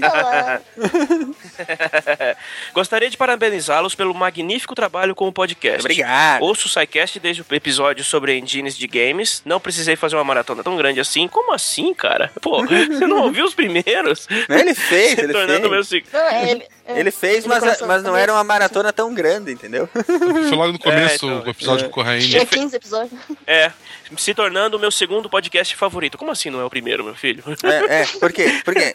Que é isso? É, Aqueles fim da gordos malditos. Ó, agora, gente- agora é, é questão de honra. Mais três programas pra você, pra ele se tornar o favorito. Faz favor. É. Estou mandando essa mensagem para comentar um comentário. Para fazer um comentário. Isso ficou estranho. Não, lê como ele Pra escreveu. Lê comentário, como, tá lê como ele escreveu. Não corrige, não corrige. Então tá bom. Estou mandando essa. Olha, gente, olha, gente, isso aqui tá exatamente como ele escreveu, não fui eu, hein? Estou mandando essa mensagem para comentar um comentário feito sobre o episódio de cutelaria quando vocês foram corrigir. É. Quando vocês foram corrigidos sobre a pronúncia da palavra katana. Pois bem, a língua japonesa não possui sílabas tônicas, fazendo com que a pronúncia katana ou katana seja entendida mais ou menos da mesma forma por um japonês. Na verdade, deve-se falar como se todas as sílabas fossem tônicas, assim como em vovô e vovó. É, até aí tem razão. sentido. Outra, curi- é, outra curiosidade sobre a língua é que eles não distinguem R e L. Eles não possuem o L. É, isso aí é, é- já é até bem Sim. conhecido. Tem muitas, muitas palavras que, que eles pegam nossos e, eles, e o L só, e o L vira o É, R. é, eles falam mesmo. É, então se você disser pra um japonês que comeu uma laranja ou uma laranja, ele não perceberia a diferença. Bom, espero não ter sido muito babaca no comentário e gostaria de desejar a todos muito sucesso e muitos podcasts pela frente. Valeu, Fernando. Muito obrigado. Valeu, Fernando. Valeu, Obrigado pelo retorno. Esses, esses, é, esses pequenos toques que os ouvintes mandam pra gente que complementam o conteúdo, né? É, eu acho bem bacana isso, Isso. aí. Uhum, com certeza. Eu fui ver no Facebook, eu tenho um amigo em comum com esse cara. que é a Dragon's House, que é uma, é uma loja de RPG, nem conta como gente. E, olha aí. Marcelo ai. fica Marca, marca o, o, o encontro SciCast, é, o enco- ah, encontro dos amigos do Pause, região do Blumenau, é, Marcelo. vai, dar, vai, dar, vai dar boa, agora já, agora já tá na época da Oktoberfest, né? É, em outubro, né? É, olha aí. É. Lá se vai meu casamento. Bom, Fernando, muito obrigado pela, pelo e-mail. E vamos ficando por aqui. Eu vou dispensar os meliantes de hoje. Digam Opa. tchau pros nossos queridos Oi. ouvintes, gente, pros nossos amigos do Pause e até semana que vem. Tchau, queridos. Falou, Até galera. semana que Até a próxima semana. Um Eu vou, soltar pipa, eu vou soltar pipa com o Ronaldo. Vou soltar pipa, né? Solta a pipa.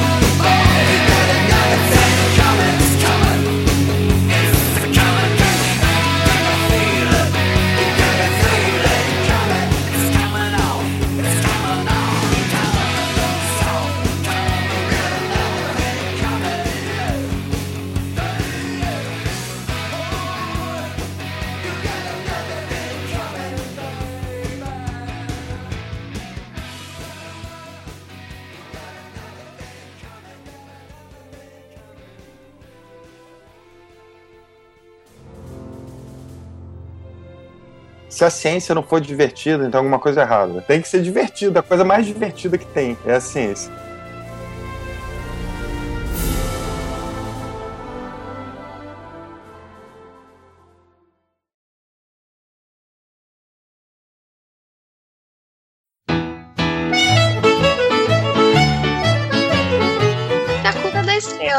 Sempre. É, quase sempre, né? Às vezes é do Ronaldo Cuidado, também. essa frase neste programa tem um sentido É verdade. muito ambíguo. É verdade. O potencial, o potencial de dar merda é grande, viu? A, a gente tem que sempre contemplar os três partidos. Então a gente tem que dizer: a culpa é da estrela, a culpa é do tucano, a culpa é da maconha. Boa. Não. Você, tem, você ainda acha que vai entrar, Marcelo? Que pena. Foi tão, foi tão Você tem esperança.